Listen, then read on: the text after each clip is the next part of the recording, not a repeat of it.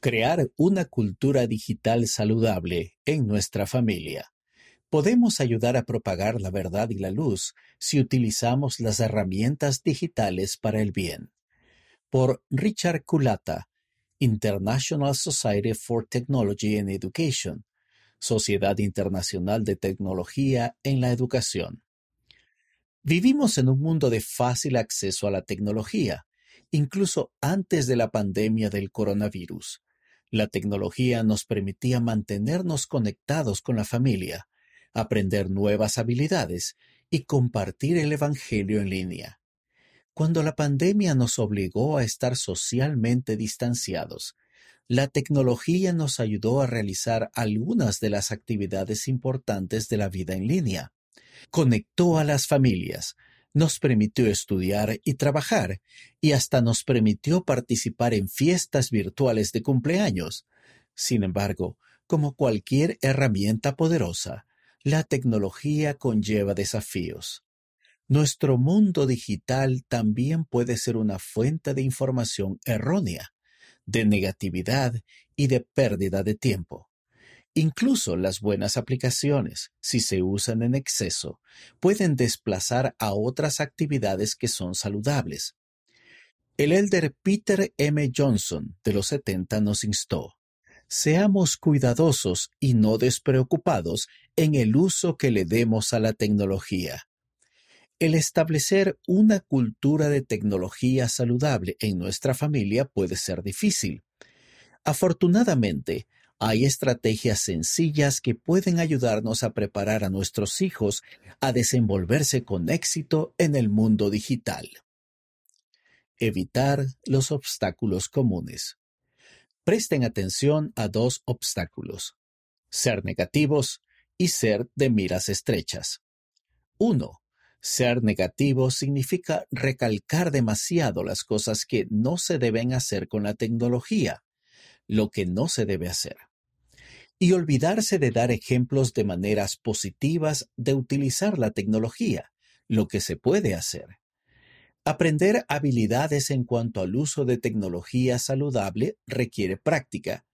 Nunca aprenderíamos a tocar el piano si solo nos dijeran qué notas no debemos tocar. Como padres, podemos dedicar más tiempo a analizar y dar ejemplos de los tipos de actividades que queremos que los jóvenes realicen con las herramientas digitales y menos tiempo a señalar las cosas que deben evitar. 2. Somos estrechos de miras cuando centramos nuestros esfuerzos en una cierta habilidad tecnológica, como la seguridad en línea y olvidamos las demás partes del uso saludable de la tecnología. Al igual que cuando se maneja un auto, la seguridad es lo primero. Nos ponemos el cinturón de seguridad antes de ir a cualquier parte, pero luego debemos dar el siguiente paso, que es decidir a dónde queremos ir y con quién queremos ir. Tener una cultura de tecnología saludable en nuestra familia significa aprender a estar informados, ser equilibrados, inclusivos y participar con nuestra familia y la comunidad, así como a estar seguros. Establecer las condiciones para el éxito. Mi trabajo me permite viajar por el mundo para compartir estrategias que ayudan a las familias y a las personas a aprender hábitos tecnológicos saludables. A continuación, hay cinco preguntas que sugiero que las familias analicen juntas al decidir el tipo de uso de tecnología que es adecuado para sus miembros. 1. ¿Cómo puede la tecnología acercar más a nuestra familia? Hay excelentes maneras de utilizar la tecnología para fortalecer a las familias. Por ejemplo, en nuestra familia decidimos que nuestros hijos podrían ayudar a capturar fotos y videos de eventos familiares. Con alguna aplicación de blog de notas, escriben las cosas divertidas que dicen sus hermanos.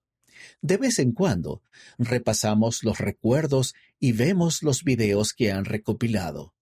También utilizamos aplicaciones de historia familiar para aprender acerca de nuestros antepasados y sus historias, y participamos en consejos de familia virtuales con miembros de la familia que viven lejos de nosotros. 2. ¿Cómo podemos utilizar la tecnología para mejorar nuestras comunidades?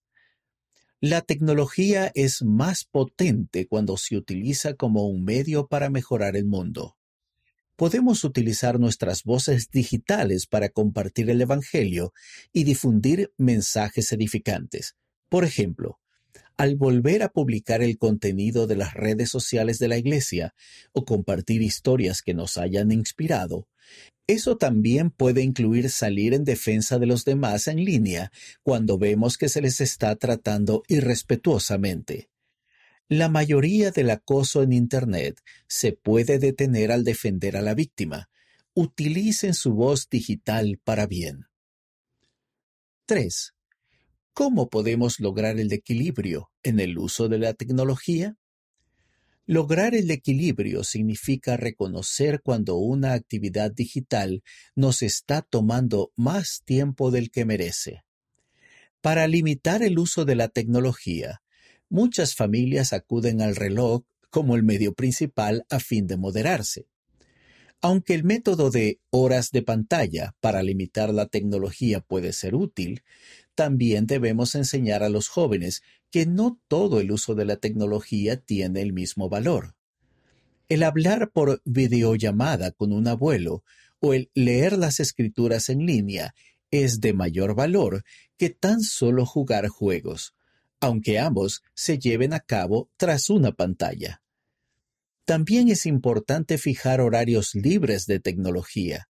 El presidente Russell M. Nelson enseñó el poder de llevar a cabo ayunos periódicos de las redes sociales para mantener el equilibrio en nuestra vida.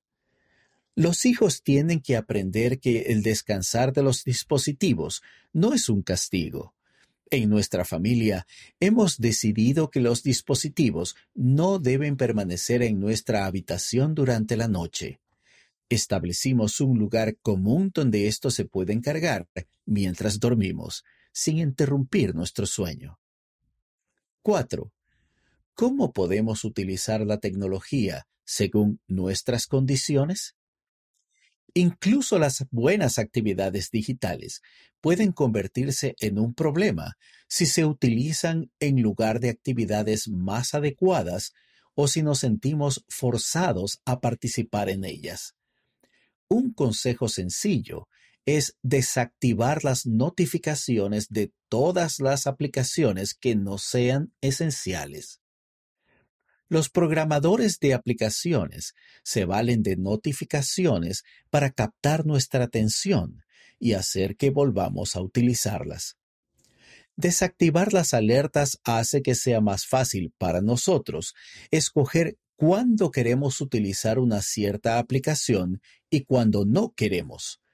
Debemos cuidarnos de las aplicaciones con sistemas de recompensa o de puntos que intentan presionarnos para que las utilicemos. Desactivar la reproducción automática en todas las plataformas de video les impide que reproduzcan videos sin que nosotros decidamos verlos. 5. ¿Cómo pueden los padres dar ejemplo del uso eficaz de la tecnología? Los niños aprenden a ver el ejemplo de buena conducta de sus padres. Es fácil observar a uno de los padres llevando comida a un vecino o ayudando a alguien a cargar un objeto pesado.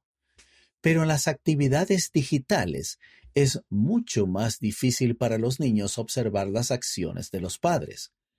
Es importante compartir las maneras en que estamos utilizando la tecnología para edificar y servir a los demás. Podríamos hacer comentarios como voy a enviar mensajes de texto a los miembros del barrio para ver quién puede llevarle comida a la hermana Sánchez que acaba de salir del hospital o ¿Qué piensan de esta publicación que estoy haciendo para que la gente acuda a la campaña de donación de sangre la próxima semana? También podemos ser ejemplo de estudio del Evangelio.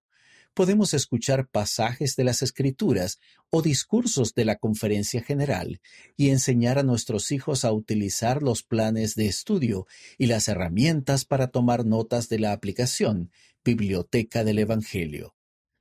Al analizar estas cinco preguntas, podemos ayudar a crear la cultura digital que queremos en nuestra familia. Si utilizamos herramientas digitales para bien, podemos apresurar la propagación de la verdad y de la luz. Me hago eco de esta invitación que se dio en la conferencia general. Busquemos continuamente maneras en que la tecnología nos pueda acercar más al Salvador y nos permita llevar a cabo su obra. Más recursos en las revistas de la Iglesia. En las revistas Amigos y para la fortaleza de la juventud de este mes, los niños y los adolescentes pueden aprender algunas medidas de protección relacionadas con la tecnología y buenos consejos relacionados con los medios de comunicación.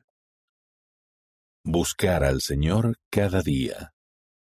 Si la mayor parte de la información que obtienen proviene de las redes sociales o de otros medios de comunicación, su capacidad para escuchar los susurros del Espíritu se verá disminuida.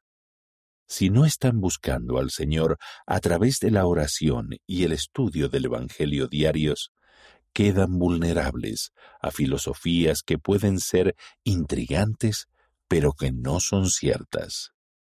Presidente Russell M. Nelson. Dediquen tiempo al Señor. Diaona, noviembre de 2021, página 120.